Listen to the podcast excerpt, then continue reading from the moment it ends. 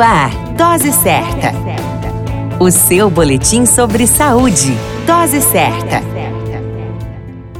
Olá, eu sou Júlio Cazé, médico de família e comunidade. Esse é o Dose Certa, seu boletim diário de notícias. E o tema de hoje é Fevereiro Laranja e a doação de medula óssea. O Fevereiro Laranja marca a conscientização sobre a leucemia e a doação de medula óssea. A leucemia é um tipo de câncer específico que ataca as células sanguíneas e que pode levar ao adoecimento grave. Pode afetar todas as idades da vida, porém com preferência à infância e à terceira idade, com início aos 50 anos. O tratamento vai consistir em quimioterapia com medicamentos específicos para cada paciente e que tem a função de frear ou até mesmo matar células cancerígenas. E, em casos graves, é indicado o transplante de medula óssea. Atualmente, a busca por doadores de medula óssea é imensa uma vez que existem muitas pessoas adoecidas. Para se tornar doador, é necessário realizar um cadastro no órgão de busca de doadores no Brasil e nos registros estrangeiros, o chamado Registro Nacional de Doadores Voluntários de Medula Óssea, o chamado REDOME, também é preciso ter entre 18 e 55 anos de idade, estar com boa saúde,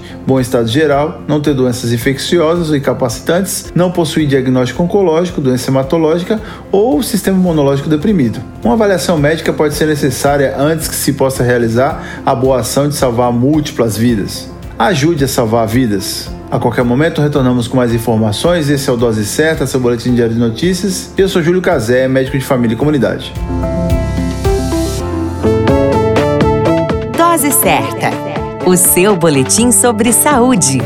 Dose Certa.